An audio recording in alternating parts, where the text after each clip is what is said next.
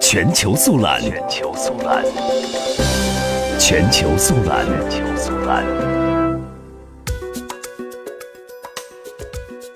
当地时间十四号凌晨，英国伦敦白城一栋二十四层住宅大厦发生猛烈火警，很多居民在睡梦中惊醒逃生，也有不少人尚未逃急，被困于内。美联社援引伦敦急救部门的消息称，火灾目前已经导致三十人受伤，伤者被分别送往五家医院。